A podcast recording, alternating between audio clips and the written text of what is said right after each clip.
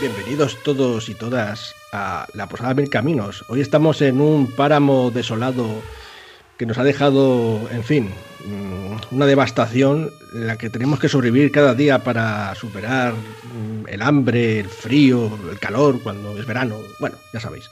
En fin, creo que me vas entendiendo de qué va este podcast, ¿no? Sí, va sobre el apocalipsis el Armageddon, la Gehenna, eh, no sé, ¿alguna cosa más, Claudia? ¿Se me ha olvidado?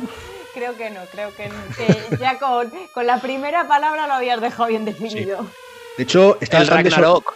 El Ragnarok. Eso es Ragnarok, muy importante. Gracias, José.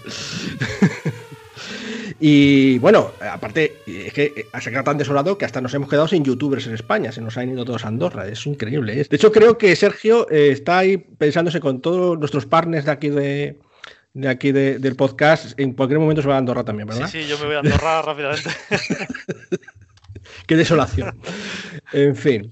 Bueno, eh, pues nada, hoy vamos a hablar de apocalipsis, de juegos de rol apocalípticos y posapocalípticos. Eh, bueno, no sé si a rebufo de las nevadas monstruosas que nos han caído en algunas ciudades de aquí de España y tal, pero bueno, eh, es un tema que interesante porque primero no habíamos hablado en el podcast tal cual, hemos hablado de ciencia ficción, pero como veremos hay cosas apocalípticas que no son estrictamente de ciencia ficción o del futuro, ¿no? Y además, pues eh, es un tema también que yo no sé si es un juego, una ambientación, un estilo que, se prodigue mucho el juego de rol, sí que hay bastantes, pero ahora sí eh, da para debate.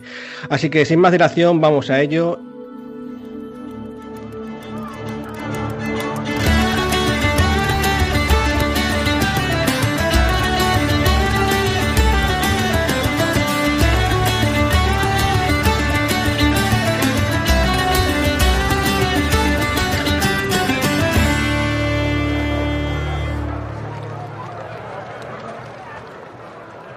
Bueno, lo primero, de todo, vamos a hablar de qué es una ambientación, el género apocalíptico o posapocalíptico.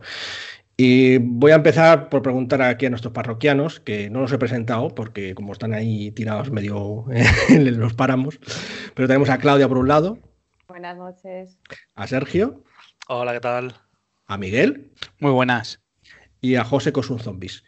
Buenas. bueno, José, José, que tú que a ti te gustan mucho los zombies y tal, supongo que sabes mucho de, qué va esto del apocalipsis. Cuéntanos, ¿qué, es para ti el género del apocalipsis?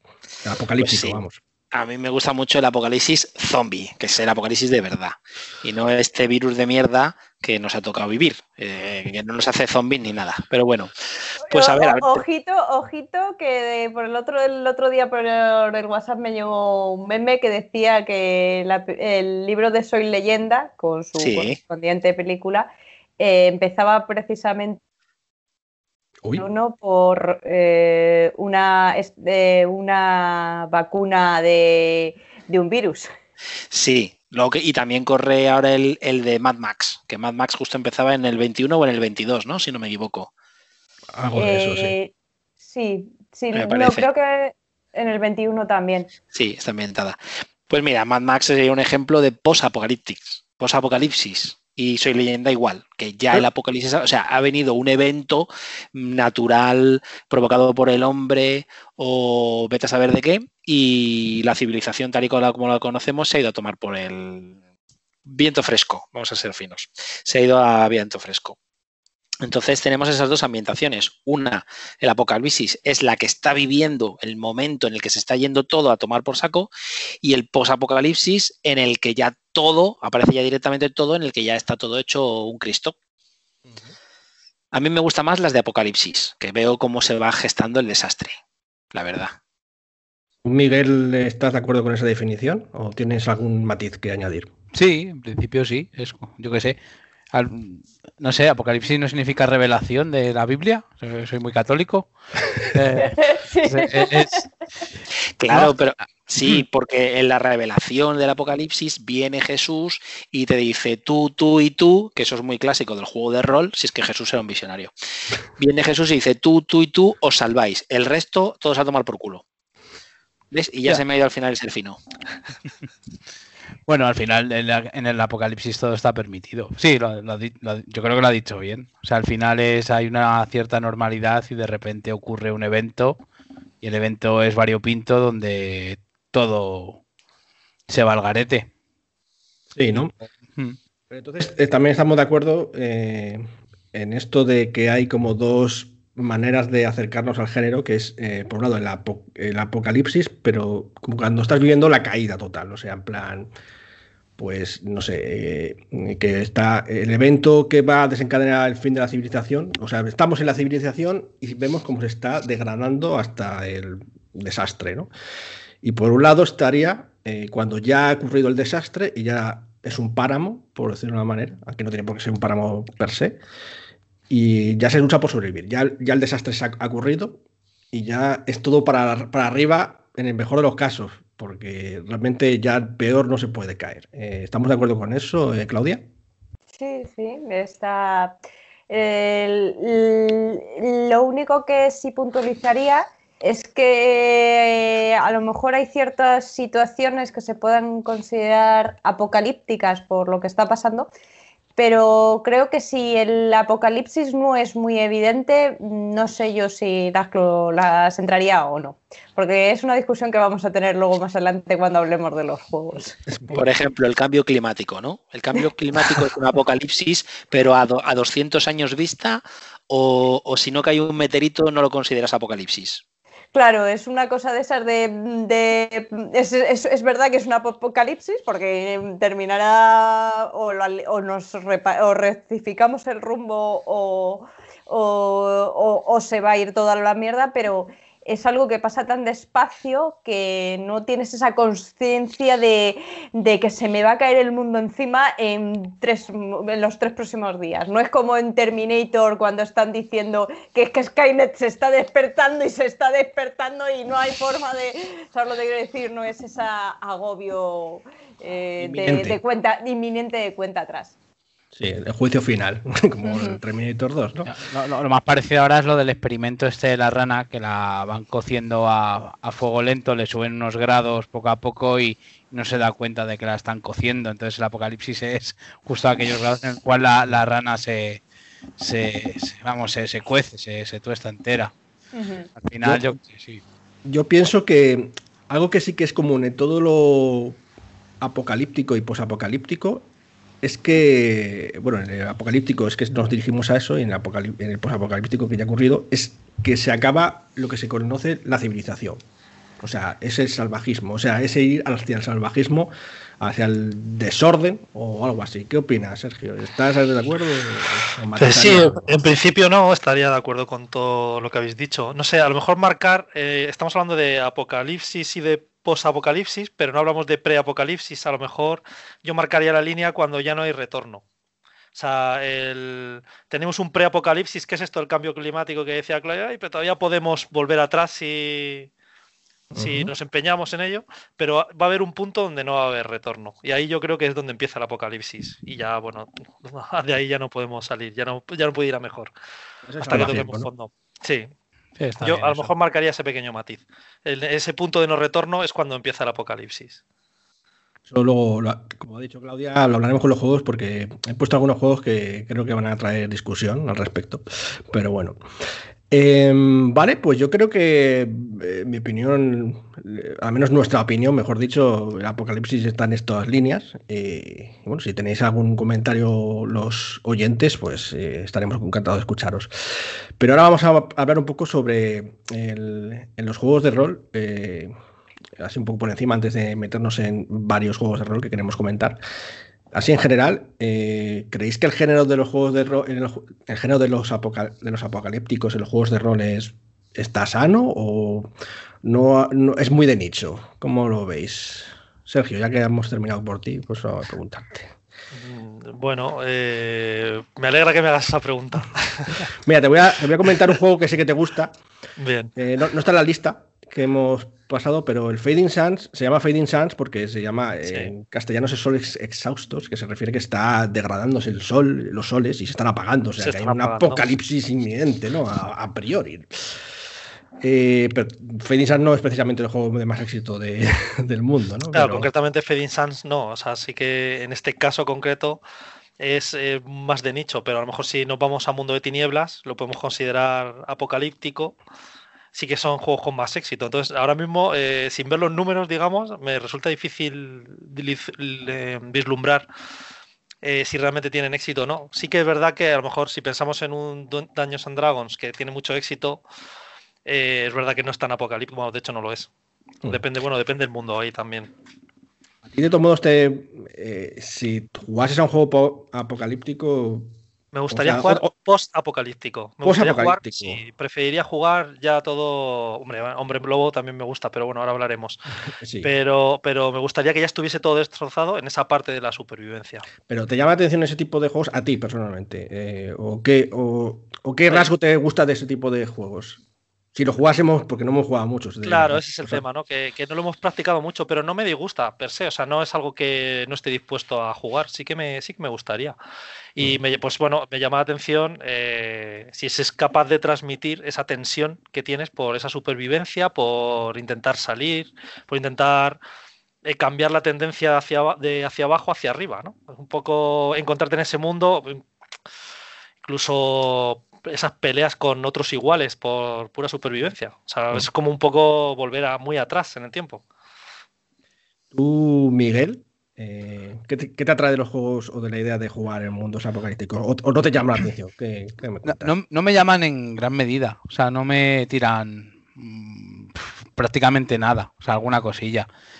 Eh, estoy un poco con Sergio en que de jugarlo me gustarían más los posapocalípticos, un poco decir ha ocurrido un desastre X de lo que sea. Y lo que sí me llama a lo mejor es eh, lo de explorar un poco la condición humana, de decir es posible la ética, la moral en una situación de desastre. O sea, al final es... Eh, pues eso, el ver es, cuando pones al ser humano al límite, qué condición de posibilidad hay de que exista la sociedad eso sí, eso sí me llama un poquito y creo que los apocalípticos sí que se pueden prestar un poco, un poco a eso. Eso sí me llama.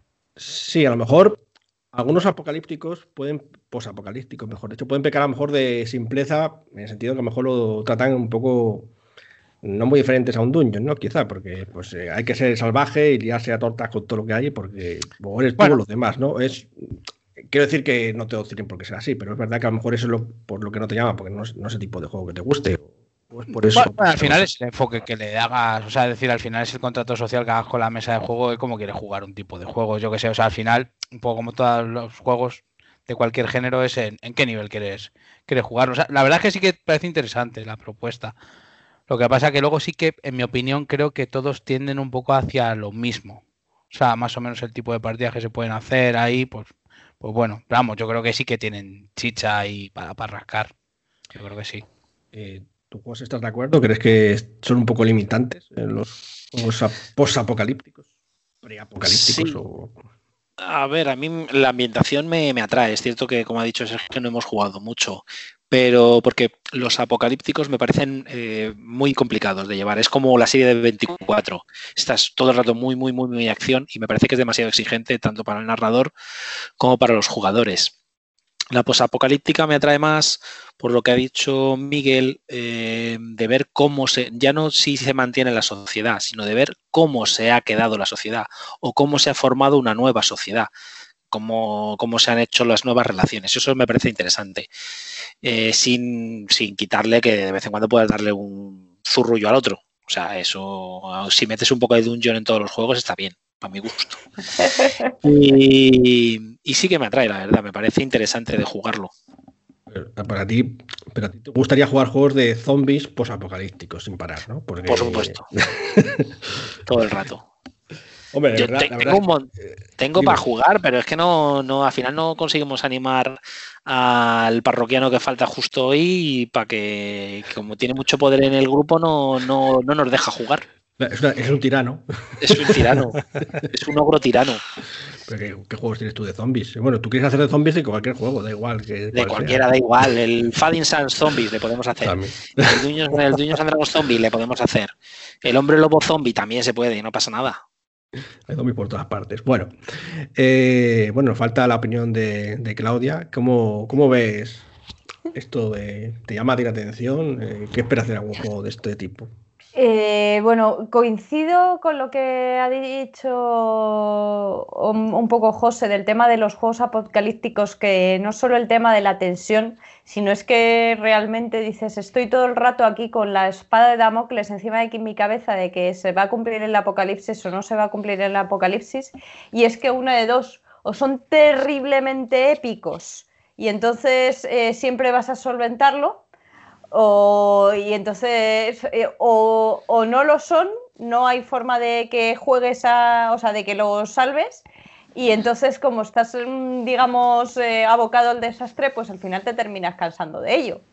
Entonces, mm, es un poco, alguna vez hemos hablado del problema que tiene el Señor de los Anillos, de que, de que no, no, eres Frodo y entonces jugar al Señor de los Anillos y estar entre medias de la aventura principal del Señor de los Anillos, pues te limita un poco el que jugar. Me parece que los apocalípticos les pasa eso, estás un poco ahí como limitado en, las eh, posibilidades de juego a o soy el mega crack y lo salvo todo y que si es un apocalipsis real, tocho, gordo, es algo que es como muy, muy bestia, muy superhéroe de lo que hablábamos de que a lo mejor a Miguel no le gusta, o, o estoy abocado al, al, fracaso y también eso no es para todos los jugadores, ¿sabes? En ese sentido, los posapocalípticos ya es una sociedad que tiene sus problemas y sus, y sus tal, y que da más libertad de juego, por así decirlo. ¿Sabes? Yo diría que los posapocalípticos, mm, como es después de la civilización, pues puedes decir lo que sea. Como ha dicho Miguel antes al principio, dice, está permitido todo, ¿no? Porque ya, ya ha terminado lo que había antes y puedes hacer lo que quieras.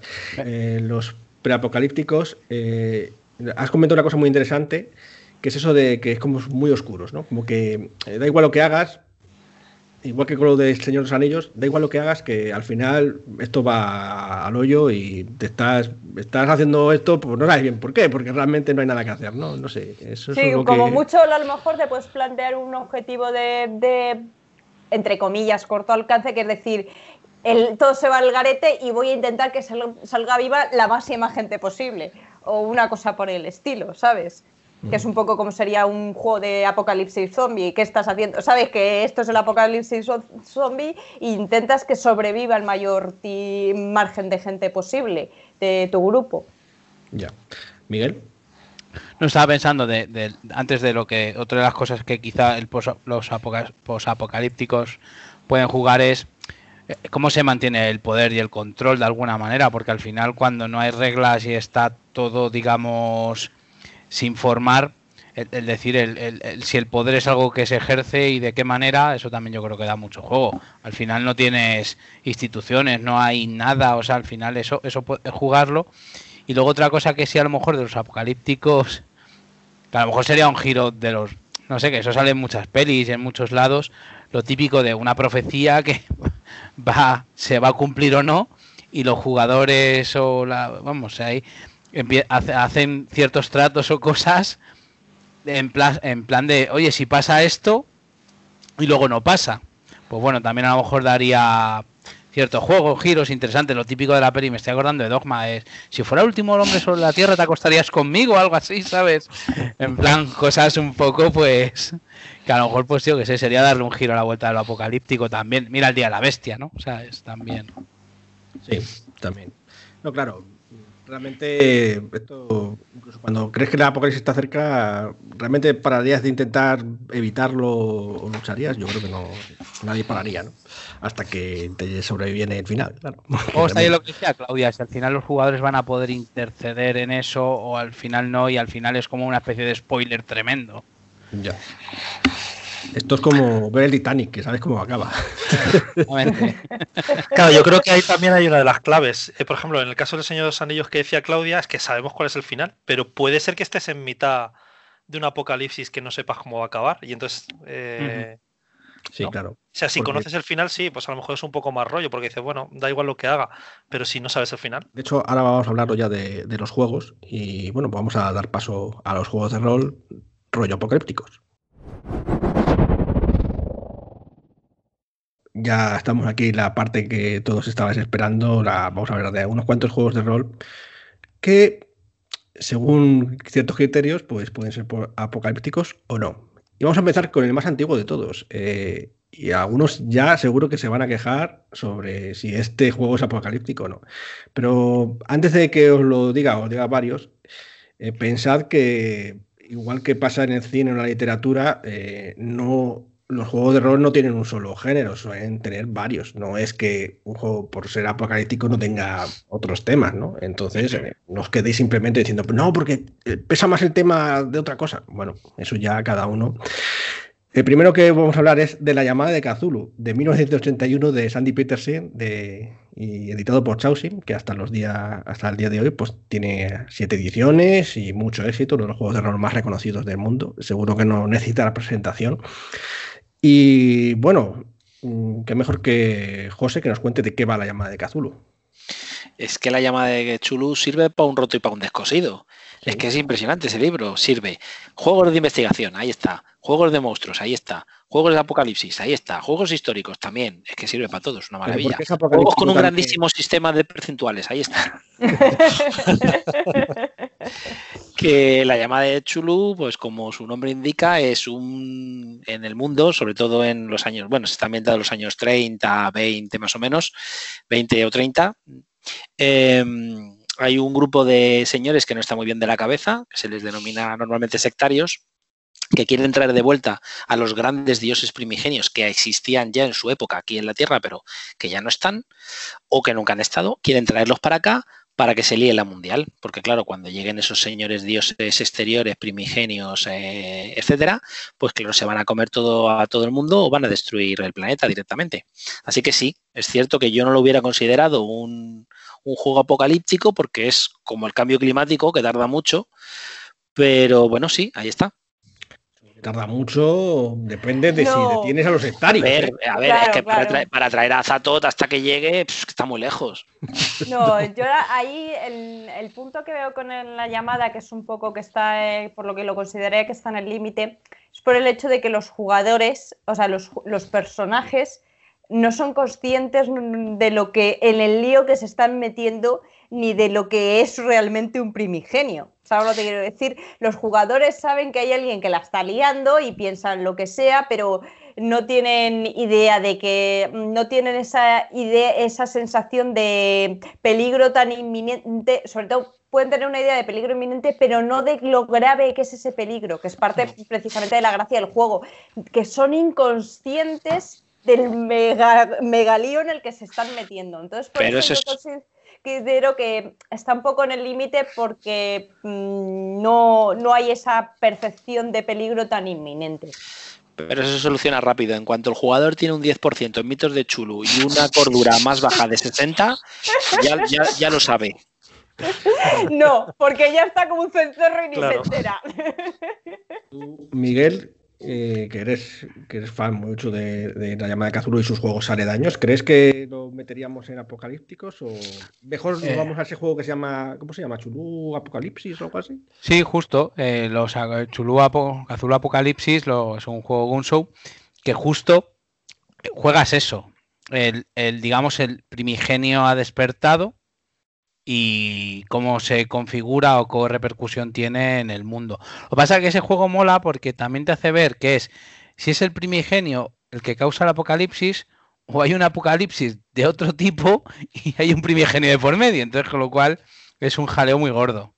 Entonces, ahí sí que es cierto que la llamada de Cthulhu yo sí lo considero un juego apocalíptico, pero sí estoy de acuerdo en que puede jugarlo en un montón de niveles y estoy de acuerdo con lo que decía Claudia de que la inconsciencia de los personajes al final no saben la magnitud de todo, pero Lovecraft era eso, ¿no? La insignificancia del hombre en el universo. Claro. Pero bueno, a nivel apocalíptico sí que el, el Apocalipsis sí que sería a lo mejor el juego en el todo se va al garete y juegas, juegas eso, ¿no? El despertar los primigenios del tipo que sea.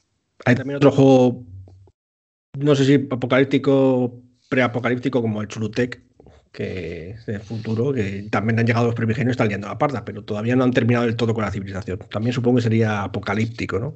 Eh, sí, lo que pasa que ahí sí que es cierto, que, a ver, que lo hemos jugado y tal, ahí sí que al menos los, los, jugadores, los personajes, tienen unas en la manga que es que es, pueden darse de palos con aquello que quiere causar el apocalipsis. No tienen los mechas y todo el rollo, digamos, hay recursos. Hay otro que no, hemos nombrado, lo nombra aquí a nivel apocalíptico, el Fate of Chulu, Kazulu, que lo, es un juego Fate que lo va a sacar aquí Hillspress, creo, más adelante. Y se juega, es eso, en el 2030 desperta el primigenio y se juega una retrospectiva. Los jugadores juegan el que ha desencadenado que en el 2030 se haya ido todo a la porra por el despertar del primigenio. Yo creo que la propuesta puede molar. Bueno, eh, algún comentario, Sergio. Ya sabemos que, por lo que me ha dicho al principio, no creo que lo consideres apocalíptico. Claro, a mí me cuesta ver la llamada de Cthulhu estándar como apocalíptica. Sin embargo, por lo que ha comentado Miguel, el primigenio ya se ha despertado, o, el que acaba de comentar ahora del Fate, que estamos en 2030, ya está el primigenio y la retrospectiva de cómo hemos llegado hasta ahí. Eso sí que lo veo más apocalíptico que el propio juego de, la llamada. Que yo creo que de alguna manera todavía no están. Eh, se juegas en, todavía no has llegado al punto de no retorno. O sea, digamos que los investigadores todavía pueden salvar los muebles. muebles, sí. Claro, yo creo que ese es el punto, el si se pueden o no salvar los muebles y es y de qué manera. Eso a lo mejor sí que es el puntito interesante de que suponga un reto. Bueno, y vamos a pasar a otro juego que ya sabemos que también va a traer polémica, pero de hecho nos, lo va a contar de qué va Miguel, que es el Mind Night, que fue publicado en 2003 por Fantasy Flight Games y creo que ahora está eh, Edge está preparando una nueva edición sobre eh, de qué va Mind Night, eh, Miguel, antes de meternos en si es apocalíptico o no para Mike Knight es un juego de, espada y brujería, ¿no? De, Dungeons and Dragons, con la propuesta así que me acuerdo que lo definían como es que hubiera pasado si Sauron hubiera ganado la, guerra del anillo. Entonces, al final, eh, yo creo que Mike Knight va de un señor oscuro, o sea, una oscuridad que se impone en un mundo, impone una tiranía y gobierna con mano de hierro. O sea, es una dictadura en un mundo de fantasía oscura, pero a lo bruto.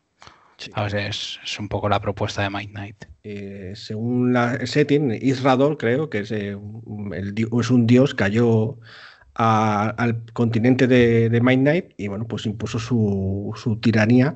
Pero más, más allá de eso, es que eh, separó al mundo de los mortales de los dioses y no solamente está imponiendo su tiranía, sino que está destrozando lo que viene siendo todos los restos de civilizaciones que aún aguantan. Y parece que no hay ninguna manera de, poder luchar contra ello. Los jugadores están en ese lado, están luchando un poco para intentar detener al Señor Oscuro, pero no parece que haya un horizonte en el que se, le vaya a parar. Parece que está casi todo perdido, así a priori. Desde luego no, no ven luz al final del túnel.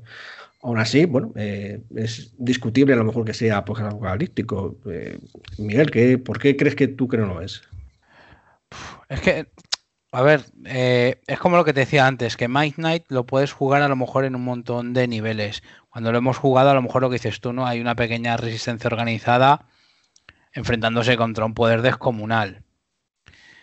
Y claro, en el nivel en el cual eh, se dé ese enfrentamiento y de qué manera, pues sí, podrías a lo mejor considerárselo apocalíptico pero no, lo considero apocalíptico porque existe ya, digamos, una estructura social muy precaria y horrible, pero no es, digamos, un mundo descoyuntado de alguna manera, no, es un mundo oprimido de alguna manera y no no no no, lo verías a lo mejor Miguel más cerca de una distopía de, de Dungeons and Dragons que de un apocalíptico sí de hecho fue una de las cosas que Midnight llamó mucho en Dungeons and Dragons porque era una propuesta bastante diferente a a lo que había. Me recordó un poco cuando lo vi a Dark Sun, ¿no? También, que era una cosa bastante. un árido desierto horrible donde la magia corrompía. En Midnight pasa lo mismo y nos acordamos también de que en Midnight creo recordar que los muertos no morían, volvían a la vida.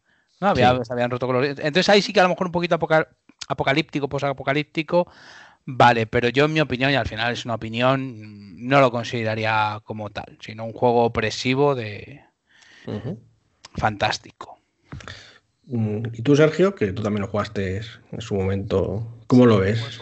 Eh, en, ese momento no lo vi como apocalíptico, la verdad. Pero todo lo de la caída del dios que, se hace con el control y... Sí, lo único que es un poco lo que venía a decir Miguel, que es verdad que es cambiar una estructura por otra. Es algo así como no se ha ido todo a la mierda. Eh, en, el sentido de que no es como una anarquía, como una supervivencia. O sea, es una supervivencia, pero de otro estilo. Sí que podría ser posapocalíptico, pero es verdad que, que a lo mejor la idea de cuando me hablo, hablo de un, o sea, o pienso en un mundo posapocalíptico, no pienso a lo mejor en, en esto vosotros pensáis en el Señor de los Anillos, en, la, película, los libros. Eh, están enfrentándose al apocalipsis realmente, ¿no? Contra el de, su mundo. Sí, realmente. Sí. Y la propuesta es exactamente la misma en Main por el hecho de que después que Sauron no muere. Pero, ¿sabes? Por ejemplo, Pablo, ahí eh, sí que lo veo, que tanto en el Señor de los Anillos como en Midnight hay un, enfrentamiento entre dos fuerzas. De alguna manera pueden estar más o menos eh, desequilibradas, equilibradas o no, y hay una, hay una tensión ahí. Cuando lo veo apocalíptico es que no existe esa tensión, es decir, hostia, es que va a venir algo, y me estoy acordando, por ejemplo, en Dragonlance cuando ocurre el cataclismo, que se va todo al garete. ¿Sabes? Ahí da igual lo que hagan los personajes, los jugadores o lo que sea, que no... Midnight, hostia, pues eso, o sea, es muy jodido, pero puedes ofrecer una resistencia realmente al final, pues bueno, ya dependerá de cómo quieras vivir en ese mundo. Pero yo eso no lo consideraría apocalíptico, Mind Night. Vale. José, que tú también lo has jugado. Pues, eh, a ver, es que es, es que es muy complicado. Efectivamente está, fíjate, me parece más apocalíptico la llamada que Midnight. O posapocalíptico. Es como lo que sabéis está hablando. Ha ganado el malo y está imponiendo sus reglas. Pero no no ha destruido, bueno, si se pone a destruir todo, todo sí, pero no, ha impuesto una nueva sociedad, su imagen y semejanza y, está dando por saco. Pero no lo veo posapocalíptico, la verdad. Bueno.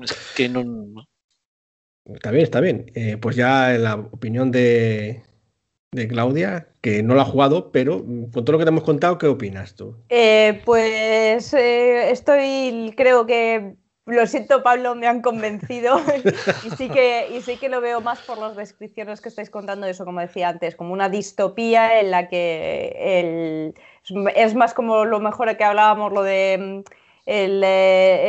las series estas que te dicen, ¿y qué hubiese pasado?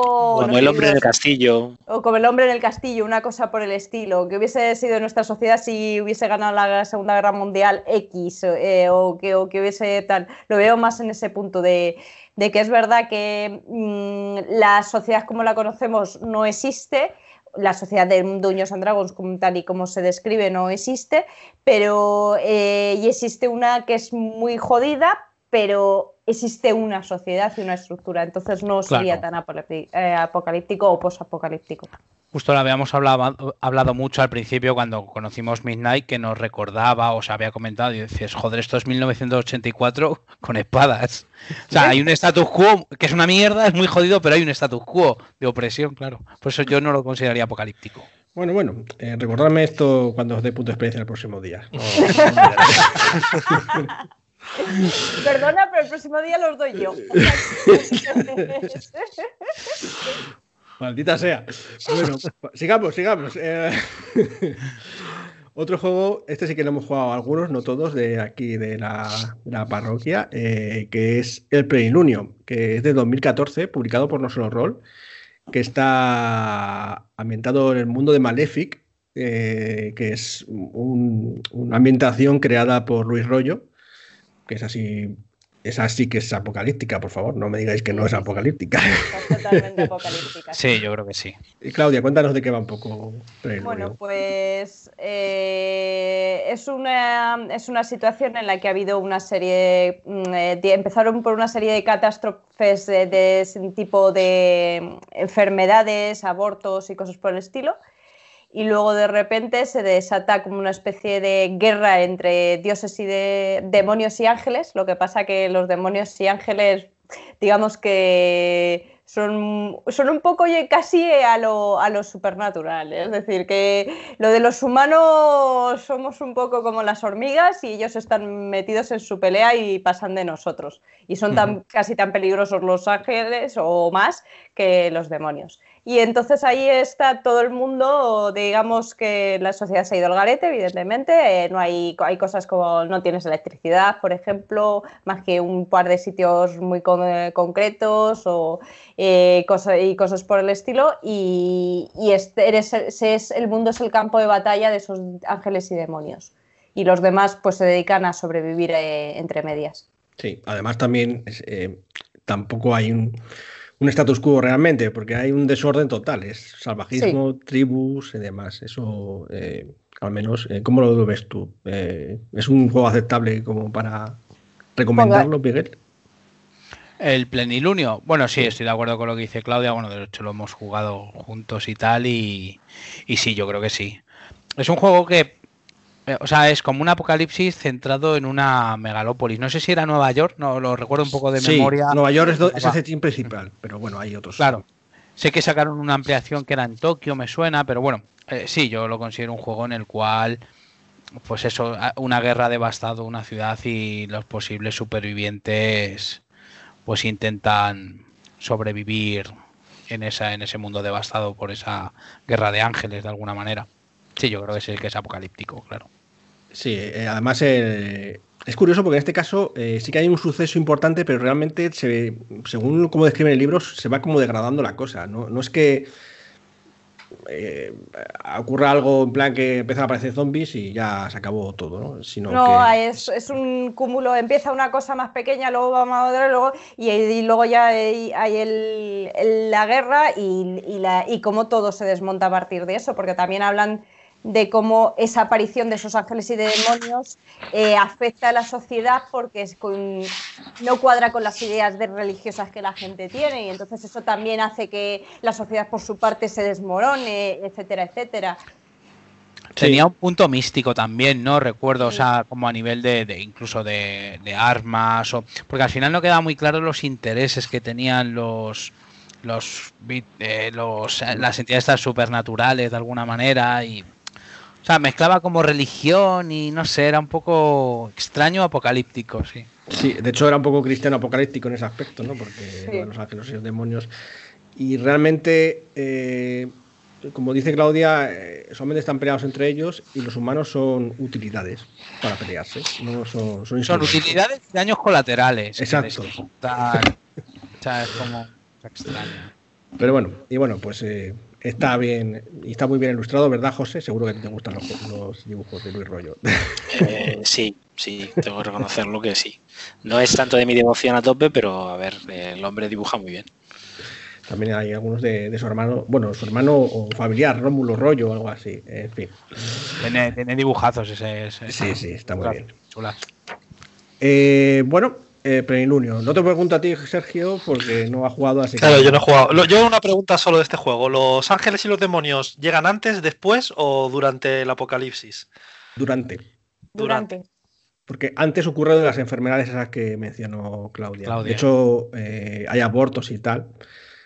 Espontáneos, nadie nace, una cosa rara que ocurre y no saben por qué. o sea, estamos en un mundo donde los que hay son los que hay. Ya nunca más va a haber no, sí, luego, luego, vuelve otra vez. Sí, lo que pasa que.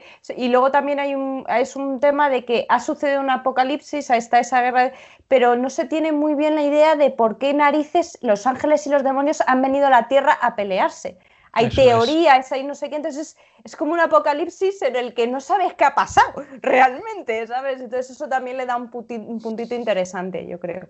Te recuerda cuando estás en un bar y de repente empieza una pelea y te pilla de por medio y dices, ¿qué hago yo aquí? sí, sí, un poco para lo bruto, claro. Supuestamente lo de plenilunio tiene algo que ver con eso, como esto es como lo de cambio de ciclo o algo así, como que hay eso es. el plenilunio, el cambio de acuario a no sé qué, cosas de esas. Es muy críptico todo, es cierto. Muy críptico. Bueno, ahora otro juego. Este también, ¿ves? Yo creo que tampoco Sergio del todo lo consideraría apocalíptico, pero yo creo que sí. El Cyberpunk 2020 es apocalíptico. Uh, ni Sergio ni nadie. ¿Cómo puedes considerar el Cyberpunk apocalíptico? Vamos a ver. Joder. Explícanoslo, explícanoslo tú.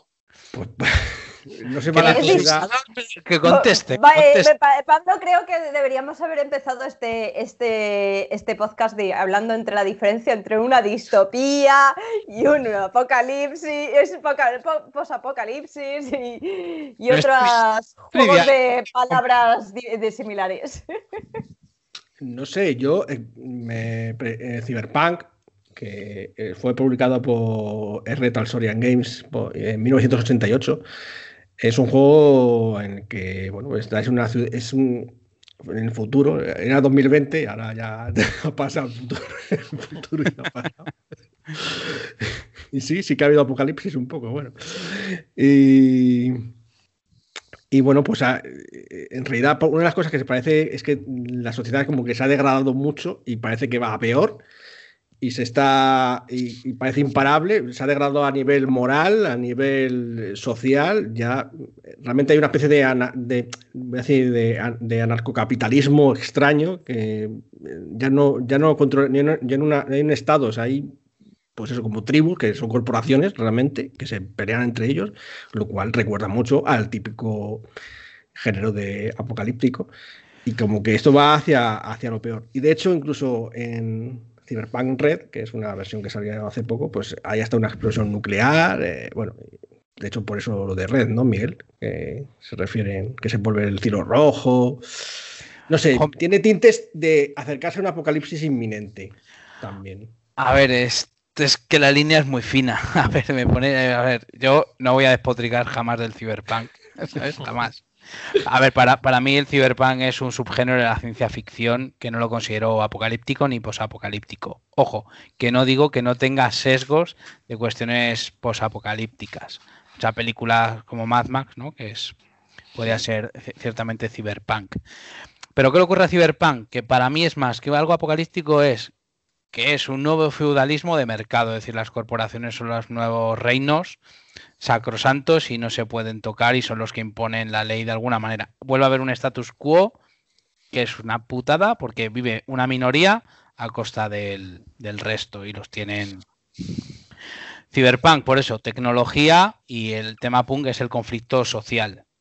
conflicto social impuesto por unas normas donde solo importa el mercado y el dinero, no porque haya habido un caos eh, previsible o inminente de cosas que esas reglas del mercado hayan llevado a, las corporaciones a tener tanto poder como para iniciar una cuarta guerra corporativa en la cual detonan una bomba nuclear que inicia el Cyberpunk Red, este que tú comentabas, donde sí hay luego en el videojuego este que ha salido este año, pasan unos años donde se está reconstruyendo la sociedad más o menos como se puede, que llega hasta 2077. Ahí a lo mejor sí que podría tener un sesgo, digamos, posapocalíptico. Pero no, sé, aquí te voy a hacer una pregunta. Cuando nosotros eh, históricamente hemos pasado Primera Guerra Mundial, Segunda Guerra Mundial, la sociedad se ha quedado muy tocada y muchos países se han quedado muy tocados y han tenido que hacer una reconstrucción. Pero no ha sido un apocalipsis. Había algo que reconstruir y había una posibilidad de reconstrucción y había una eh, suficiente estructura y sociedad como para dar eso.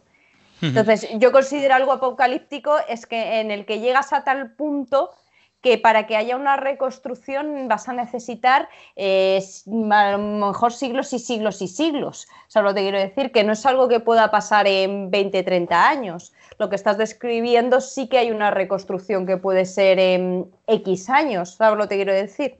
Entonces, ahí es donde no termino de ver que sea algo apocalíptico realmente. Vale. Bueno, pues veo que os vais a quedar sin muchos puntos de experiencia. Eh. vale, no, es, el apocalipsis para muchos. una cosa que ha dicho Claudia, que está bien, muy bien dicha, creo yo, se ve muy bien en las series de zombies. Porque mm, las series de zombies hay un apocalipsis zombie y, y hay gente siempre, los protagonistas buenos, que intentan reconstruir la sociedad. Y luego hay otros que son los considerados los malos, los que van ahí al salvaje a robar y tal, que es que esos han entendido el mensaje, es que no hay nada que reconstruir. O sea, es que ya no hay nada. Y entonces tienes que adaptarte a esa nueva situación. Y los protagonistas eh, buenos, entre comillas, siempre intentan volver al modelo porque su cerebro no puede entender que ha habido un apocalipsis, es decir, es un punto y final. No es un punto y aparte ni una reconstrucción o no, es que se ha acabado todo. Bueno. En fin, creo que nos vamos un poco por las ramas, pero es buen apunte, José, que tienes razón, que es una buena manera de también de visualizar el apocalíptico, incluso de, enfocar las partidas de una manera u otra, ¿sí? Porque puedes enfocarlo a intentar reconstruirlo o a entender que no hay nada que reconstruir, es cierto. Bueno, vamos a otro juego. Eh, este todavía no lo hemos jugado, eh, pero está ahí pendiente de que lo juguemos pronto. Es de Genesis, que es de 2004, aunque tuvo una reedición en 2014 se llama The Genesis Rebirth, que es la que se publicó aquí en castellano por Edge. La, uno de los autores es Christian Gunther y creo que es alemán o el juego. Bueno, el juego va, este sí, creo que no hay duda de que es apocalíptico porque cae un meteorito sobre la Tierra. hay pocas cosas más apocalípticas que te caiga un meteorito. Lo compramos, o sea, compramos la idea. Ah, sí, sí, apocalíptico. Sí, sí, o sea, eh, un meteorito sí vale, ¿no? Vale, bien. un meteorito y además el meteorito trae regalo. Trae, por lo visto, una especie de virus que infecta a algunos humanos y los muta hasta convertirlo en lo que llaman los de Génesis. En lugar de que, mejoran, se convierten en monstruos que cazan humanos y no sé muy bien qué es. Supuestamente es un virus alienígena o algo así. Es un juego que combina de todo. O sea, es como, venga, a lo loco, ¿no? Es como un sándwich que le empiezas a poner de todo. Han cogido todas las ideas de, de Apocalipsis y se las han mezclado, ¿no? ¿Cuántas cosas apocalípticas puedo meter? Hay virus, meteoritos. Luego dime que hay un cambio climático y que todo el mundo queda cubierto de nieve y entonces ya pues lo borramos. Creo que sí. Si hay, si, hay, meteorito hay muchas posibilidades. Sí, sí, sí, ha habido cosas. Y por supuesto hay tribus, está todo, eh, la civilización, ya no hay civilización tal cual, pero sí que hay estructuras porque sí que hay como tribus, en plan, eh, transcurre en Europa, ¿no? Eh, pero bueno, están también por sobrevivir, tanto contra los bichos, porque cuando intentan recuperarse un poco, ahí está lo de Génesis para ponerte las cosas claras, que no. no, te van a dejar, ¿no? Entonces, pues bueno, pues ahí está un poco la, historia. Es también un poco, mm, tiene un bastante componente de acción, como un buen juego post-apocalíptico, y ahí lo tenemos. Realmente no tenemos mucho más que aportar porque no lo hemos jugado. Eh, no sé si alguien quiere comentar. ¿Juegas, una pregunta, ¿tú juegas con una de esas personas que quiere hacer cosas o con un de Génesis? No, no, con una de esas personas que quiere hacer cosas. ¿Ves? Está mal planteado. Yo quiero jugar con uno de los malos, Pablo. Pero es que no sé si tienen el nivel de inteligencia suficiente como para poder jugar o es lo mismo que darte un Griffin en, en Dungeons and Dragons. Bueno, si es un nivel de inteligencia bajo, también lo clavo. Creo que no son tontos ¿eh? los de Genesis, esto. No, lo son, de hecho, seguro. De hecho, supuestamente eh, son como son la leche, o sea, son, es como los aliens. O sea, es, tú contra un bicho de eso dices, tú me parte la cara. O sea, es, es imposible. Es como que da mucho miedo. No solo uno, es terrible. Lo poquito se puede aportar, lo pasa que sí que decir que es un juego que a nivel gráfico y de edición era es la pera, ¿no? O sea, a nivel la. Y creo que, si no recuerdo mal y no me falla la memoria, el género lo llamaban primal punk. Sí, primal punk. O sea, que es una de las cosas que dices, ahí va, chaval, ¿no? El primal en el sentido de punk, bueno, podemos comprar el conflicto, la, de, la degeneración, y primal en el sentido de, supongo que ir a los instintos primarios de lo que queden de los humanos, supervivencia absoluta, hostia, que sí que yo creo que, vamos, este sí que encaja a la perfección. Sí, No, hay duda, no hay duda. Eh, una pregunta, ¿los de Génesis se organizan de alguna manera o simplemente están danzando por el mundo cuando se infectan? Tengo la sensación de que son más bien eh, como cazadores solitarios. Como los presenta así normalmente, pero a lo mejor hay. A ver si me lo leo con. Pero ya sabéis que tengo aquí una pila de libros y no, me da la vida. Pero sí, creo que en principio los presentan más como algo solitario. Y menos mal porque. creo que además. Mm, mm, eh, nacen, o sea, eh, se van cambiando y se van transformando en eso y creo que los cazan y demás, hay inquisidores con cerebros, y cosas raras, ¿no? en fin, ya si un día le damos, pues eh, a ver si podemos hacer una reseña y os contamos de qué va mejor. Y bueno, por último, vamos a hablar de un juego que a este sí que le hemos dado mucho, algunos más que otros, que es Hombre Lobo el Apocalipsis, por favor. El juego que se llama El Apocalipsis es apocalíptico pues discrepo, discrepo. Yo, yo, voy a apoyar a Sergio en la, la discrepancia. Primero, antes que discrepes, eh, bueno, es de 1992, es la primera edición de White Wolf, y no os puedo contar mucho más porque es el mundo de, mundo de tinieblas vampiro, que también tiene su apocalipsis, que es la guena y tal. Bueno, cuéntanos, Sergio, de qué va el Hombre Lobo. Bueno, pues Hombre Lobo eh, viene a ser un juego del mundo de tinieblas, como ya hemos comentado, en, el mismo escenario que, que lo era vampiro, que lo era mago también. Y bueno, básicamente vienes a jugar con, pues con un hombre lobo, que son seres que están muy unidos a la madre tierra, a Gaia, y que intentan salvar precisamente a la tierra de, la dirección que lleva el mundo por culpa, pues bueno, de tecnologías, de malos quereres, de, ese atentado contra la naturaleza. Pero ese atentado está provocando supuestamente un ser superior. claro, efectivamente, hay dioses, si mal no recuerdo. Bueno, Pentex es la mano armada ¿no? de, del Wyrm. Eso es. Del Wyrm. Y, claro, ellos se enfrentan pues contra. Son conscientes de que eso está ocurriendo. Son muy conscientes, no como en otros juegos que hemos dicho, no, aquí sí que lo son. Y tratan de combatirlo. Eh, tratan, de hecho, ya se van viendo signos del apocalipsis, ¿no? Hay una profecía que dice que ya mm, preveía que esto iba a pasar y se van viendo signos y entonces ellos intentan evitarlo. Pero claro, ¿por qué digo que no es apocalíptico? Porque creo que pueden evitarlo todavía. Mm, ¿O no? Eh, no, los signos son... los, signos, los signos son los signos y supuestamente esto es que te estás ahogando, sabes que te estás ahogando y te estás quemando. Pues entonces sí, entonces es apocalíptico. Eh, si es que los Garou, además eh, te lo presentan como que eres la hostia, eres y no puedes hacer nada. Exacto, es eres la leche, eres más que todos y aún así te ponen algo que es aún más grande y más poderoso que tú y es imparable. Y hagas lo que hagas, parece que no, no avanzas. De hecho, te están, te están comiendo el terreno. Están ahí, taca, taca, taca, Sí, sí, sí. Entonces, sí, lo damos por un poco con la idea de que lo único que consigues es retrasarlo, ¿no? Sí, básicamente. Sí. Realmente tienen la esperanza. Realmente ellos intentan eh, efectivamente ellos tienen la esperanza de, acabar con el apocalipsis, o sea, de que no llegue. Esa es su lucha, vaya. Otra cosa es que no lo consigan. Nacieron para esto, básicamente. eso es, nacieron para esto. Sin embargo, Miguel tiene algo que decir en contra de ello. Cuéntanos. No, no, no, no, no en contra no. Estaba pensando decir, joder, sí, es hombre lobo el apocalipsis, es evidente, o sea, hay un mal que es el Wyrm, ¿no? Que mora en todos los lados. Pero sí que es cierto que en mundo de tinieblas, ¿no? Tanto vampiro como hombre lobo mago, lo que juegas son por ejemplo, en Vampiro es el ser humano sucumbiendo a la bestia, Hombre Lobo es la naturaleza sucumbiendo al caos del Wyrm. No, luego Mago, eh, en, Vampiro es la Guena, en Hombre Lobo el Apocalipsis y en Mago es la ascensión, ¿no? Sí, es que claro, el mago es la trascendencia, que puede ser apocalíptico o no. ¿eh? Ahí, voy. Entonces, eh, hay unos hombres lobo, que no, son los, si no recuerdo mal, ahí me corregís, controláis bastante más que yo, que son los Fomori, ¿no? Los lanzantes de la, los lanzantes de la piel negra. Que, entiendo que en ese apocalipsis eh, que, llega, eh, lo que pretenden es imponer un status quo diferente totalmente, ¿no? No, no, no.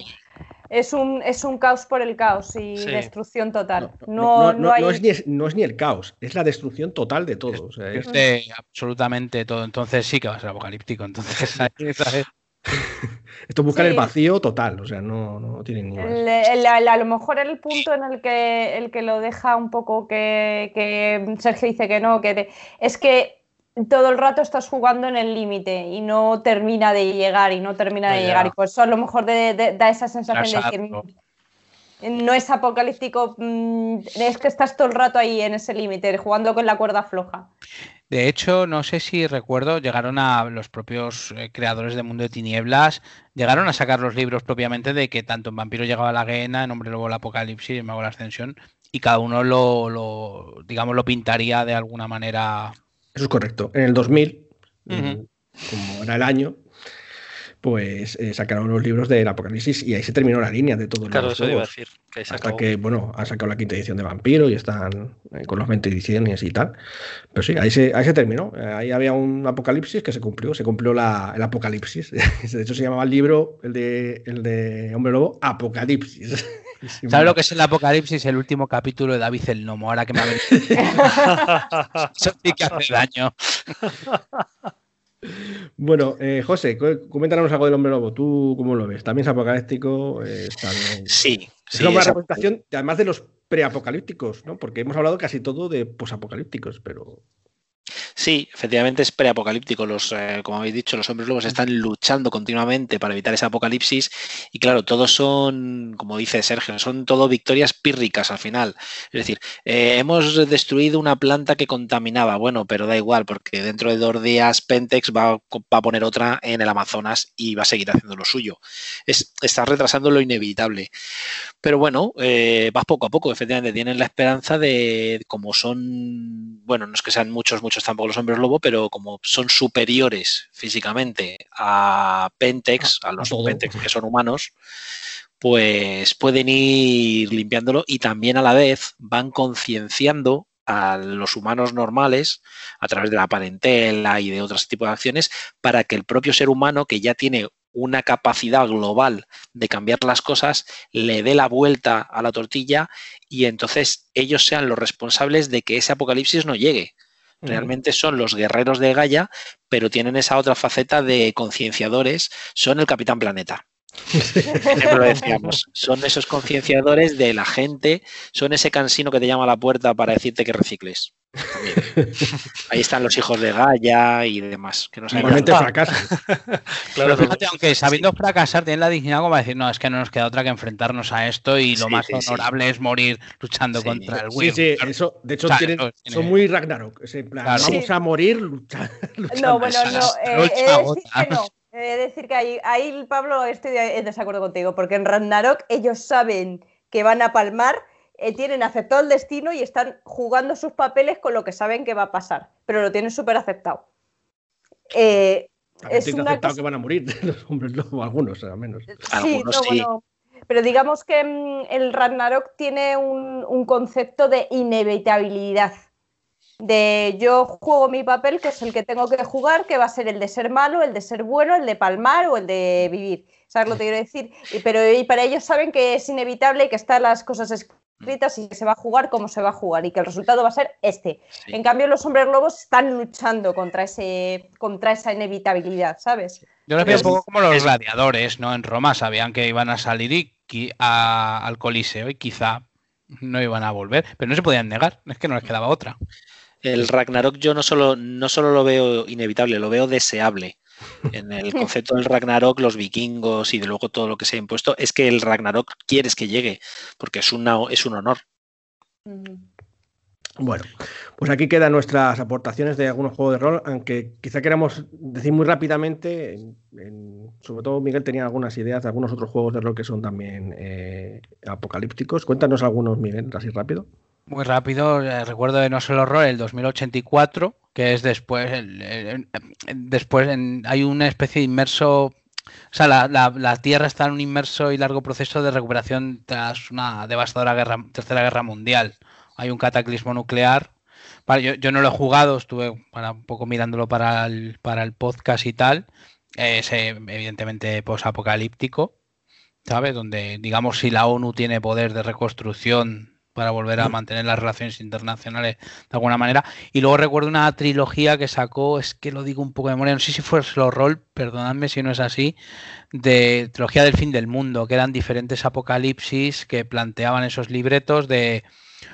Había uno que era para zombies, otro para, me parece, monstruos, digamos, primigenios similares a los de la llamada, y otros un poco Terminator, ¿no? Una, eh, un poco el fin, eh, la película esta, o la novela de H.G. Wells de La Guerra de los Mundos, llegaban las máquinas y devastaban todo.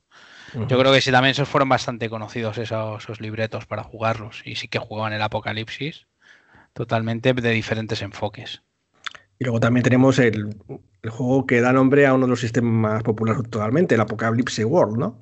Sí, sí, es el PBTA, ¿no? Eh, donde todos los PBTAs ahora que están un poco más de moda, Apocalipsis War es el que, digamos, el, ¿cómo se dice? El primigenio de todos los sistemas PBTA y fue un juego de que levantaba un apocalipsis.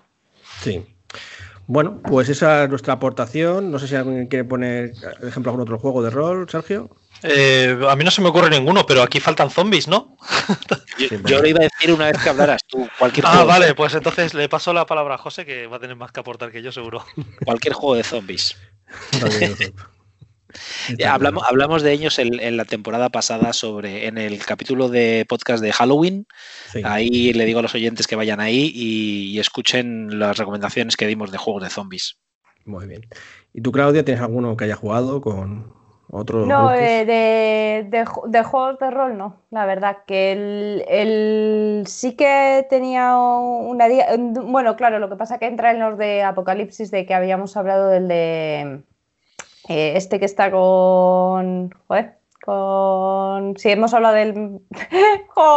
se, me ha bloqueado. Se me ha bloqueado ¿El plenilunio? No, el plenilunio ya, hemos, ya lo hemos mencionado, el de, el de Savage Wars. Savage Wars. Ah, Savage Wars. Deadlands. Deadlands. Deadlands, eso es. En el Deadlands. Está considerado como tal. Yo no lo conozco mucho, pero sí que lo considero apocalíptico. Sí, sí, sí. Eso lo publica HT Publisher. Y tiene bastantes suplementos, está bastante bien, es conocidillo. Bueno, pues eh, e, después de esta pausa vamos a hablar solamente ya de recomendaciones. Bueno, y ahora algunas recomendaciones eh, fuera de los juegos de rol que os pueden venir bien para, bueno, pues para pensar en este género, pues si queréis ambientar en un juego de rol, aunque no sea posapocalíptico como el Mind según aquí los parroquianos, pero pueden venir. Empezamos con Miguel. Cuéntanos alguna recomendación que nos quieras dar sobre ambientación apocalíptica. Mira, tenía apuntadas tres, es un poco variado, ¿vale? Para que los oyentes, si no lo conocen, lo, conozcan. Vale, por un lado tengo una novela que se llama La carretera de Cormac McCarthy, ¿vale? Y hay una película, creo que de Vigo Mortensen también de, la, de esta novela, donde es la relación de un padre y su hijo cruzando unos seriales después de que en la Tierra haya ocurrido un cataclismo, enfrentándose a lo más vil del ser humano por la supervivencia. La, peli, es crudita, ¿eh? O sea, que no la veáis si tenéis las emociones al, a flor y, la, y, la novela es muy muy decadente. Eh, leerosla en días alegres también, porque es, muy, muy triste la, novela. Luego, eh, me había apuntado una serie que vi hace poquito, que es una, serie francesa que se llama El Colapso, que está en la plataforma de, de Filming ahora, y vamos, es, son ocho capítulos de una media hora cada uno y te cuenta diferentes situaciones eh, de la sociedad en, Francia, eh, habiendo habido un, colapso, una, un apocalipsis. Ya te digo, el primer capítulo es el supermercado, el segundo la gasolinera, el tercero el aeródromo, la aldea, la central, la residencia, la isla y la emisión y me pareció una serie muy ligera pero muy interesante respecto a cómo nos comportaríamos si mañana ocurre algo donde la civilización se acaba, ¿no? Se acaba y cómo, cómo, actuaríamos. Es lo que te comentaba antes de tanto en el apocalipsis o el posapocalipsis o el estado del posapocalipsis, la condición humana opera. Y luego ya para ya despedirme, porque me voy a tener que ir en breve, que el apocalipsis me espera, me acuerdo de una película que me gustó mucho, que se llama Hijos de los Hombres, también. Sí. Donde creo que dejan de nacer eh, niños, la población se va, se va, ahí sí que es cierto que se va, los que mueren mueren y no vuelven a nacer. Y sin hacer mucho spoiler, sí que es una chica que puede gestar y, y la trama gira en torno a ella y la condición de posibilidad de su, de su supervivencia. Una peli bastante chula, pasa también durita. Y dicho esto, chicos, preparo mi petate, cojo mis bengalas muy bien. Mantendremos el, las luces encendidas para cuando vuelvas. Me comunicaré con Walkie, chicos. Hasta luego. adiós. Y por otro lado tenemos aquí a Claudia, que también tiene alguna recomendación que darnos. Sí, eh, yo tengo, mm, pues también la verdad que me han surgido tres, ah, y eso que ha habido una que me ha, me ha venido a la mente ahora, esta, esta, primera no es posapocalíptica, pero sí que tiene, eh, si lo, es un, se podría considerar preapocalíptica un poco, aunque no llega a ser un apocalipsis porque está basada en, hechos reales y no lo son, que es la miniserie que se hizo sobre Chernobyl. Porque está cuando tú lo ves y cuando empiezas a ver las cifras de números de gente que, va a morir y que, plantean que va a morir si no hacen algo y como tal, tiene ahí un punto bastante agobiante que resulta bastante cercano a lo que sería una situación apocalíptica. Eh, y bueno, es lo más parecido a una situación en la que has vivido el mundo real a un apocalipsis, yo creo, en, en ciertos aspectos, ¿vale? Eh, luego hay otra que es mucho más eh, menos agobiante, que es eh, Battlestar Galactica, que hubo dos versiones, una del 70 y algo, 78 yo creo, sí, y luego una que se hizo en el 2003-2004. Y están preparando otra, así que ojo. Jope, pues la premisa es que eh, ha habido una. O sea, eh, ha estallado el mundo, básicamente, se ha y, lo que, y, la, y la gente se sube toda en naves, eh, porque hay, hay una guerra con androides y tal, y están intentando volver al mundo de origen, porque son, se les considera que son la tercera colonia del, de la Tierra, que están en la lejanía, y están intentando volver a la Tierra que no saben qué pasó con ella. Y está, bueno, ahí es, una situación de muy de arca de Noé, las naves espaciales, con la guerra con los Cylon, etcétera, etcétera. Y es de una sociedad intentando subsistir en la nada porque su mundo ha volado por los aires. Me gusta que hayas eh, indicado ese, te ha ganado otro el PX. y la tercera es la que me están esperando para ir a ver ahora, eh, que esta es bastante sangrienta, he de reconocerlo. Es, eh, un, manga anime japonés, se llama Attack, on Titan, ¿vale? Ah, eh, ostras, ya sé cuál es, perdona. sigue, sigue se plantea que el mundo está un poco entre apocalíptica y, ucronía o tal, porque en el que se supone que ha debido en un momento dado que, porque en la que ha habido, han aparecido unos titanes que, lo, que son inmensamente grandes y que se comen a los seres humanos por, por comérselos, como una forma de destroce, porque además es que no, no los digieren ni nada. Y entonces los humanos se han visto relegados a encerrarse detrás de unos muros gigantescos y son una población reducida, no muy reducida, porque son unos muros bastante grandes, pero son una población reducida encerrada en una serie de muros que los protegen y que están empezando a caer. ¿Vale? Son tres muros, ha caído el primero cuando empieza la serie justo es el ataque que tira el primero y toda la, hay toda una serie de intrigas y etcétera, etcétera. Lo que pasa es que reconozco que es una serie bastante sangrienta y que ves cómo se comen a la gente cada dos por tres y caen allí hasta el apuntador. Pero bueno. Está bien, ¿no? Eh, tiene su, tiene su punto curioso, considerando también que es un manga, un anime, y entonces mm. comparativamente no es tan profunda como a lo mejor alguna otra cosa. Muy bien. Pues aquí están las recomendaciones de Claudia que creo que también tiene que irse, que el apocalipsis le espera. El apocalipsis va, comiéndose a los parroquianos. Sí, sí, lo está comiendo. Así que nada, también te mantendremos aquí la luz encendida. Bueno, pues. Eh, y ahora vamos a ver, Sergio. No sé si también te vas a ir corriendo o. no, yo me quedo hasta el final. Yo quiero, quiero escuchar muchas recomendaciones. Yo no voy a hacer muchas recomendaciones. Bueno, ya hemos hablado de Mad Max que la vi, bueno, la vi medio recientemente. Solo un apunte, decía José que era apocalíptica. Yo creo que la primera de Mad Max podría ser apocalíptica. Y luego el resto sí que son post-apocalípticas. Sí, bueno, es totalmente post-apocalíptica. Ya la, última, la de Fury Road. Sí, sí, esa es, total. Bueno, pero la, justo la anterior también. Sí. También, también ya el la segunda también. Ya era eso un El escenario ya es, es muy, muy jorobado. Y luego voy a lanzar aquí una que es la de Wally, de, Pixar. Sí, muy adecuada. Además es muy buena. y por mi parte no tengo muchas más recomendaciones. Vale, bueno, está bien. Wally es una buena. Te has ganado tu PX, ahora lo has recuperado. bueno, más que ganado, lo has recuperado. Ah, bien, bien. bueno, José, cuéntanos, ¿cuáles son tus recomendaciones? Que tú tienes unas cuantas, creo. Sí, yo tengo cuatro para haceros. Una, un apunte. La verdad es que yo no conocía, o sea, yo vi un capítulo suelto de eso que, está viendo Claudia de anime y la verdad es que me pareció muy sangrienta y muy, o sea, hasta a mí me llamó mucha atención y dije, ¿qué mierda es esta? Y lo quité.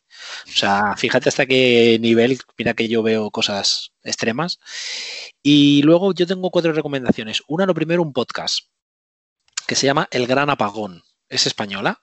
Eh, con que pongáis en internet El Gran Apagón os sale. Es eh, en, España ocurre un, apagón general y se va toda la luz.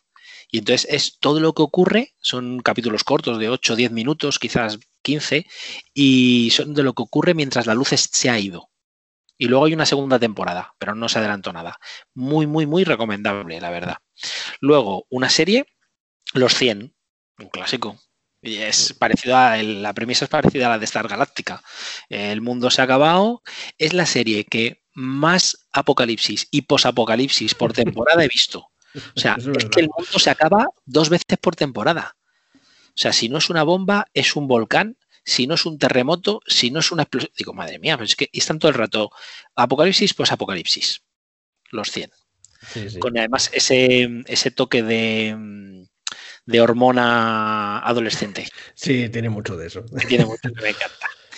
Luego, una película, un clásico que ya sé que algunos me vais a matar, pero bueno, para las generaciones más nuevas que no la han visto, que la vean y luego ya sí, ya pueden odiarla, que es Waterworld.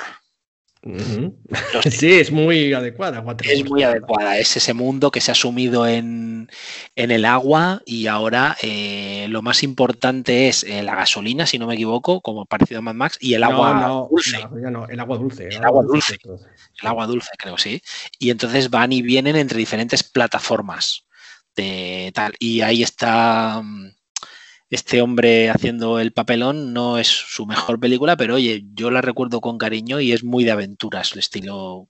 Hay que decir que Waterworld yo creo que está excesivamente... Eh, o sea, eh, creo que la han...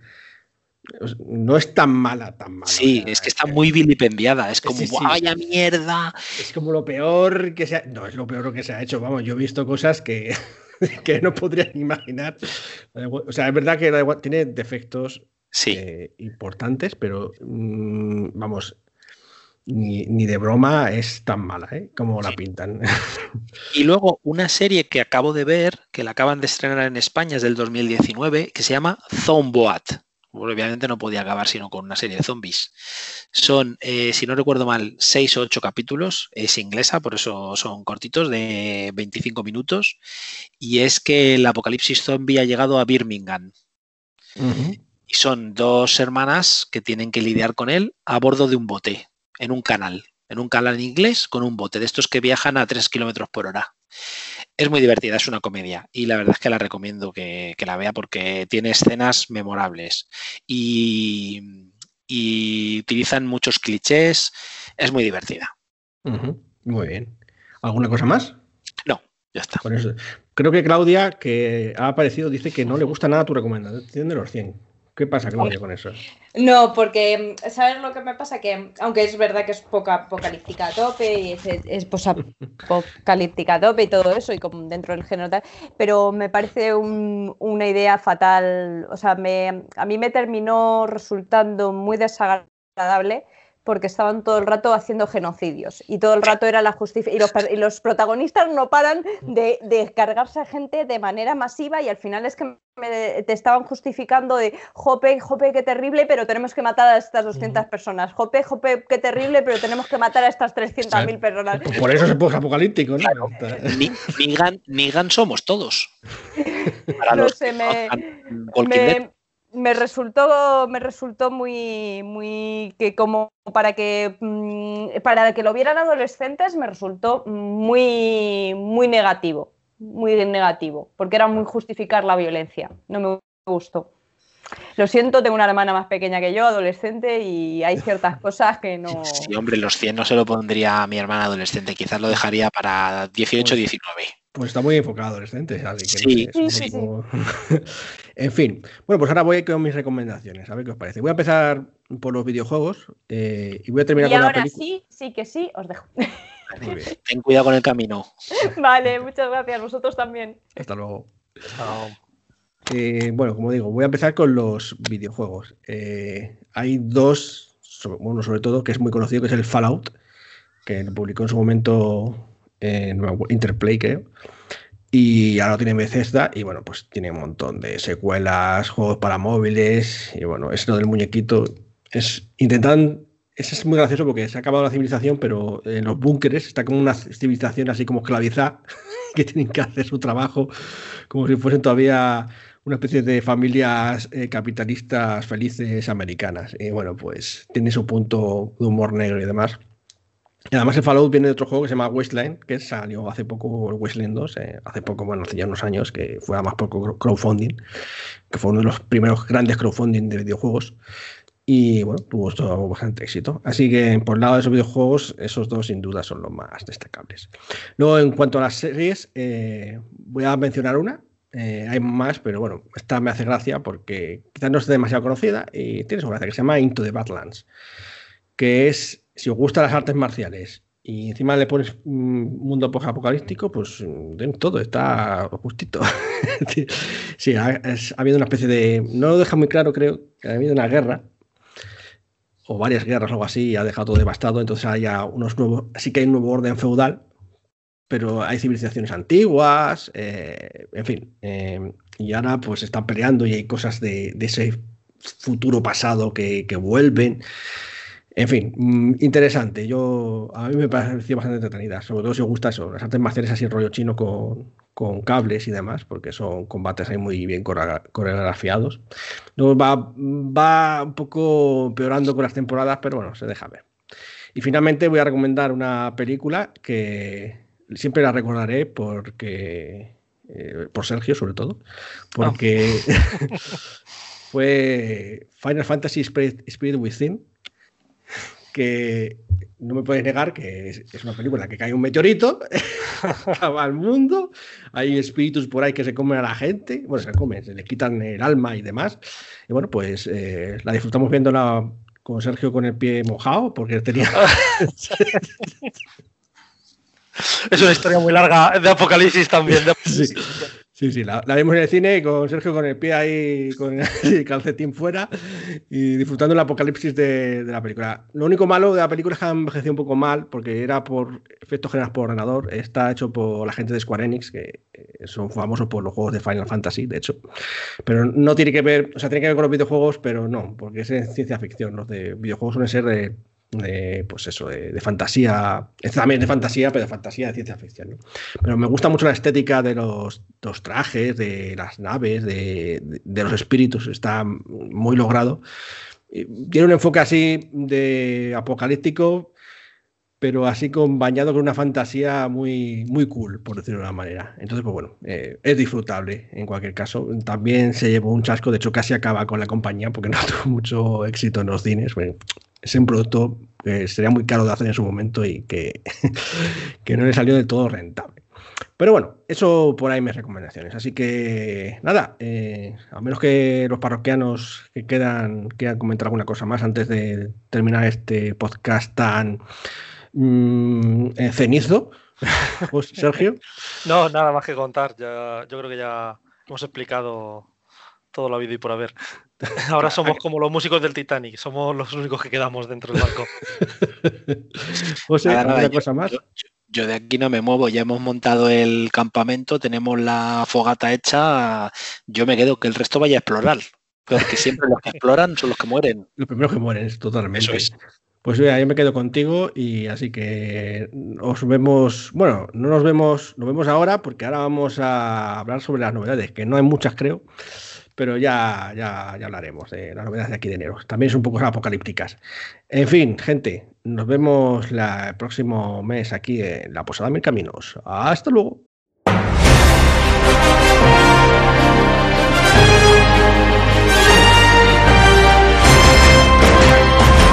Bueno, y los poquitos que hemos quedado en el campamento, hemos decidido ver qué es lo que después en el mundo posapocalíptico va a salir en mercado en los próximos meses o en este mes.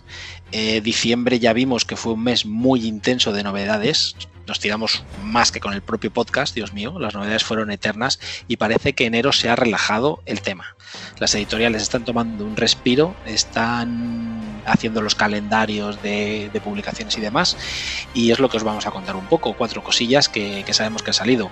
Eh, lo más interesante de Edge, empezamos siempre por orden, intentamos siempre por orden alfabético y como decimos siempre, eh, editoriales que sepáis que tenéis cosas que nos queráis contar, que nosotros nos las contemos en nuestro podcast, nos las mandáis en el Twitter o en el Instagram y nosotros intentamos buscar y os las comentamos en el siguiente, ¿de acuerdo?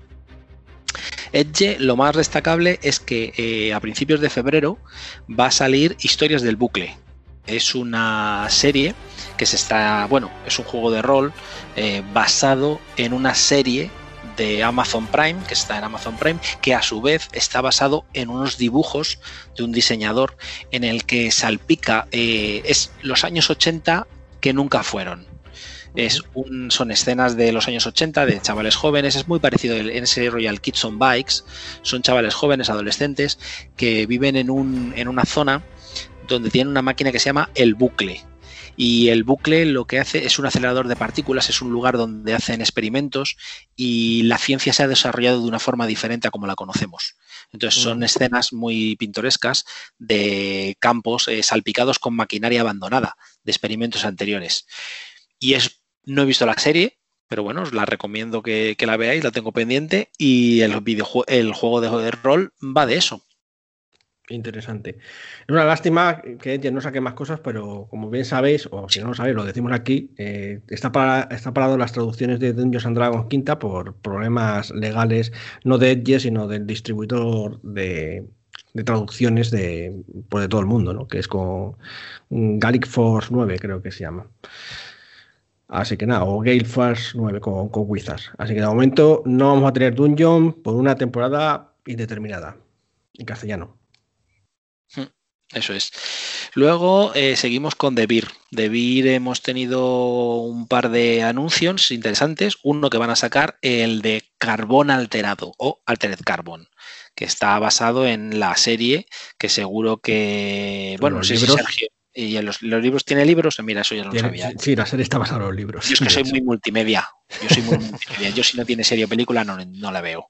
No, son, libros serializados de la serie. Vale, vale, No sé si Sergio la ha visto esta. no, sé cuál es, pero no, no la he visto. Vi el primer episodio solamente. Mm. Entonces quizás mejor Pablo nos puede decir de lo que va. Pues eh, sí, también es un poco, no sé si es apocalíptica, pero es de, en un futuro relativamente lejano, eh, los humanos han encontrado la manera de mm, introducir su, mente en una cosa que llaman pilas y entonces son prácticamente inmortales. Mientras puedan poner la pila, mientras esa pila, que incluso se puede duplicar, aunque está prohibido, eh, se puede meter en un cuerpo. Y los cuerpos son como fundas, lo llaman fundas. Entonces, eh, a partir de ahí, solamente los ricos se permiten el comprar fundas más y mejores y ser pues, inmortales, ¿no? Entonces, eh, hay un... Eh, la lucha de clases, si ya es grande ahora o, en los mundos cyberpunk, en este es exagerado, porque hay algunos que son son como dioses y ya mm, han trascendido la corrupción total y absoluta, ¿no? Porque han pasado cientos de años, viven durante cientos de años y le están liando parda. Y bueno, pues, pues de eso va Altered Carbon, esa es la premisa, ¿no? Luego ya la historia, pues, eh, que os recomendado que leáis el libro o veáis la serie, que está bastante bien. A menos la primera temporada, la segunda yo no la he visto, me han dicho que es un poco regular, pero bueno. Y luego De Beer también ha anunciado que va a traducir el Baeses, yo lo vi en inglés y tenía muy buena pinta, la verdad. Es un juego de horror nórdico que está ambientado en el siglo XIX. Entonces es eh, los mitos nórdicos, si os gusta el tema vikingo, los mitos nórdicos, Thor, el Odín, el Ragnarok, pues es un juego que, lo traslada, traslada todo eso. Es como un mitos de Chulu, como una llave Chulu, pero en el tema nórdico, lo traslada todo al siglo XIX. Y ahí están los eh, aventureros investigadores luchadores contra esos mitos. Muy bien, suena interesante, desde luego. Y luego seguimos con HTTP Publishers, que tiene, eh, ya hablamos de estas eh, novedades en, noviembre, porque es cuando las anunciaron. Por ejemplo, el Héroes de Dracoheim, que es una precuela del Dracoheim, que tiene un montón de aventuras, tiene muy buena pinta.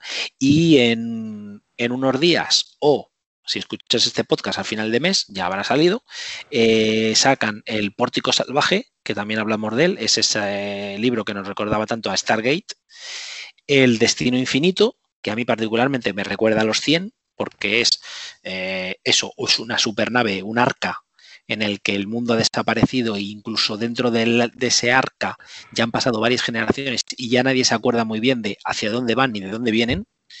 Y luego uno que estoy seguro que le va a encantar a Sergio, que no creo yo que sepa que sale ya ahora, que es El Amanecer de los Daikaiju, o como se pronuncie, que a Pablo le emocionó mucho y Sergio es que a lo mejor no sabe de lo que va.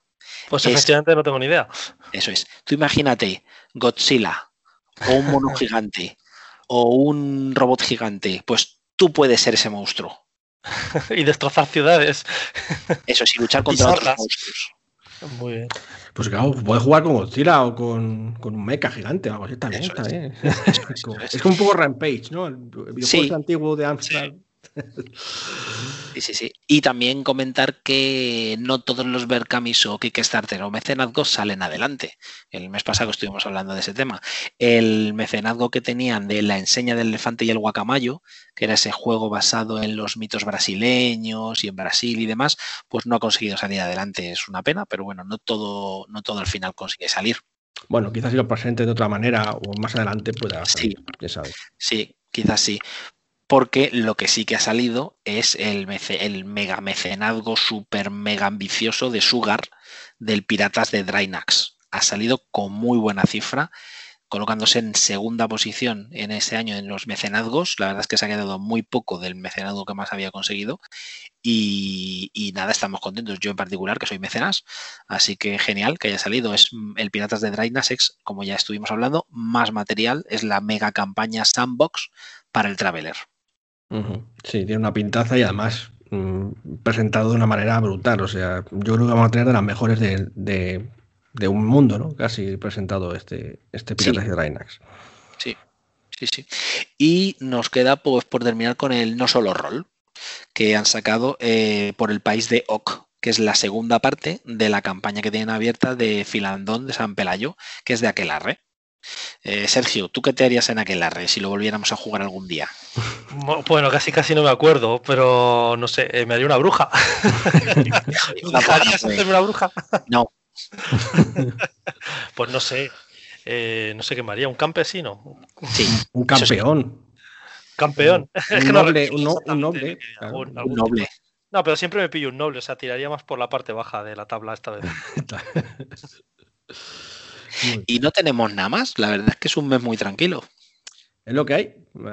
En diciembre y en noviembre estuvimos ahí que no podíamos con todo y ahora pues un poco de descanso. Y además con el dueño debió también que está un poco paradito hasta a ver en febrero, así sacan ya cosas para Pathfinder. Bueno, debiera sacado bueno, no ha sacado nada, pero sí que ha puesto en, su, en la plataforma digital de Drive-Thru RPG eh, sus libros para poder comprar en PDF, por fin, que hasta ahora no, se podía y ahora por fin podemos tener los libros en PDF que a algunos nos viene bien, tanto para charlar mm, cuando estamos fuera de la mesa como para referencias contables en móviles y tal. Hmm. Así nada, eso es lo que hay, ¿no, José? Eso es lo que hay, un poco. La verdad es que tenemos poco material para alimentar el fuego. Espero que la que la, hoguera, que la hoguera no se nos apague y se nos coma los monstruos. Esto parece un yermo apocalíptico. Sí. Sí, que vayamos cerrando el podcast. ¿eh? Me despidiendo. totalmente. Así que nada, pues eh, que tengáis eh, buena travesía por el desierto. Espero que Filomena no os haya comido vivos y que tengáis un buen mes.